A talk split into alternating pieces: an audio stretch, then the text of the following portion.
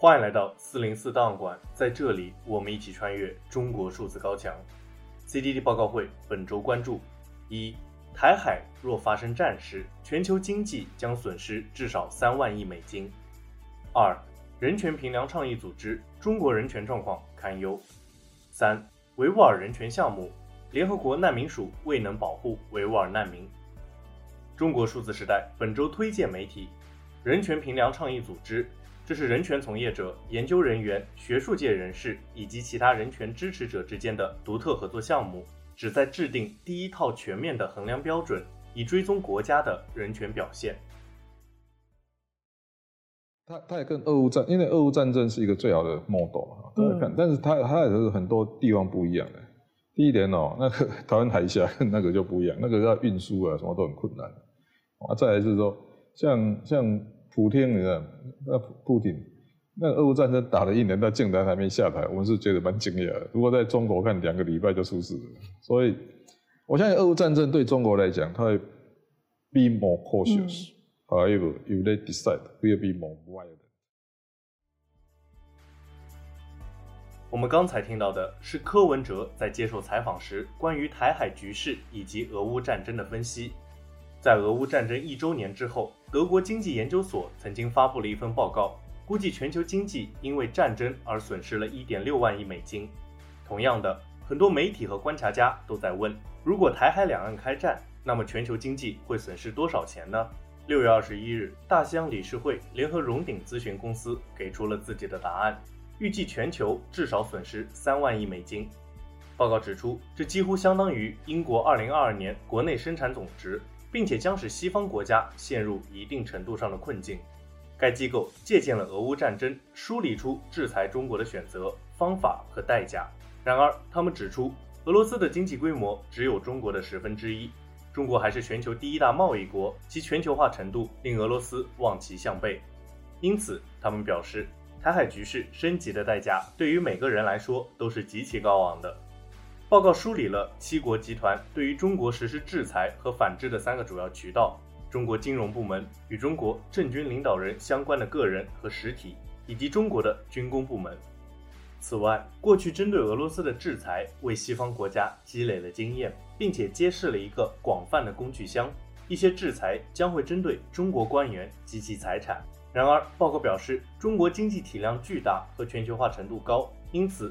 制裁措施很有可能针对那些严重依赖七国集团资本投入、市场或者是技术的中国产业。不过，有针对性的制裁依然会对中国产生重大影响。但是，报告也警告，这种制裁将会对七国集团本身经济造成伤害。另一方面，报告表示，制裁不仅成本高昂，西方国家内部的协调也是一个独特的挑战。因此，各国协调是确保制裁成功的关键。然而，大西洋理事会则指出，现在各国的磋商依然处于早期阶段，需要加快磨合的脚步。最后，报告总结道，不能仅仅用经济制裁进行威慑，这不足以避免冲突。他们提醒，对于中国过分依赖经济制裁或者相信其短期影响太过于自信，可能会导致政策的失误。因此，报告建议西方国家还是需要在军事和外交上相互配合，多做努力。我们接着关注，位于新西兰的人权评量倡议组织在六月二十一日发布了二零二二年人权指数报告。该指数以量化的方式披露了两百多个国家和地区十五项人权指标。这十五项指标归结为生活质量权、人身完整性权利和赋权三个种类。其中，在主要代表政治权利的人身完整性权利和赋权方面，中国在三十个国家样本中垫底。该项目从2017年开始，旨在用量化的方式检测各国人权表现。今年，该机构首次开始评估宗教和信仰自由，并将其归为赋权的一类。尽管这一检测只涵盖了九个国家，但中国依然敬陪末座，位列越南之后。在三个类别中，最好的一项是生活质量权。该类别总共有五个指标构成，包括教育、食物、健康、住房和工作。该机构表示，中国提供高于平均水平的生活质量。然而，中国的某些群体经常得不到这些基本的经济权利，比如有着更低社会和经济地位的人群、农村居民、单亲家庭和少数民族等等。在人身完整性权利方面，中国的多项指标都是最差的，评分甚至低于沙特和孟加拉国。报告表示，很多人的人身完整性权利受到了以下一项或者多项侵犯：任意逮捕、酷刑、失踪、处决或者法外处决。中国显示了低于平均水平的人身完整性权利。该机构的人权专家表示，国家工作人员，尤其是警察，可以完全不受惩罚地对于被拘留者实施酷刑。其中，受到迫害的高风险人群主要集中在少数民族、宗教信仰者以及政治异议人士等。同样，得分最低的还有赋权一项。中国政府限制公民自由和政治自由。该项目的四个衡量指标，中国都处于很差的范围，包括集会和结社权、主张和发表意见权、参政权以及宗教和信仰自由的权利。报告还表示，对于这四项权利，我们调查的人权专家大多数都认同，所有人都面临着这些权利受到侵犯的风险。同样，在父权这一项，香港自从实施了港版国安法之后，除了参政权以及宗教和信仰自由的权利这一项外，所有权利都和中国一样处于最差的等级。恐惧也促使卡西姆·卡什加尔去做一些他认为不可能的事情。I didn't want to leave my home country. 由于北京迫害新疆维吾尔人，警方一再传唤他接受讯问。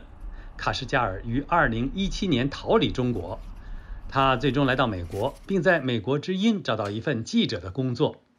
但这位维吾尔裔记者仍然担心，如果他以自己的本名撰稿，中国政府会怎样对待他在家乡的亲人？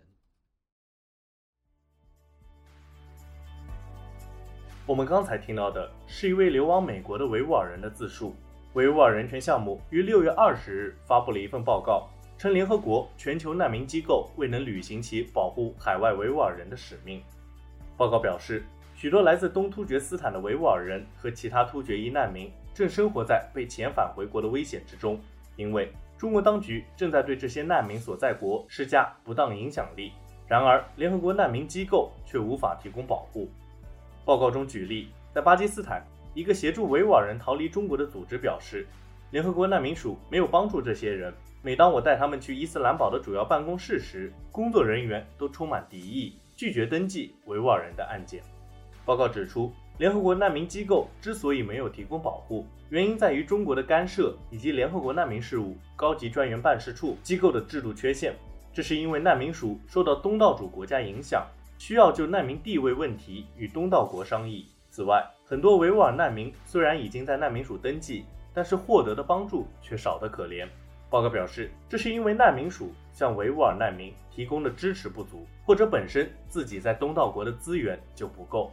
因此，报告呼吁包括美国和加拿大在内的各国政府应该为维吾尔难民提供帮助。此外，报告还指出，在一些国家，由于维吾尔难民人数比较少，只有几百人，完全构不成难民危机，因此也呼吁这些国家尽可能的提供帮助。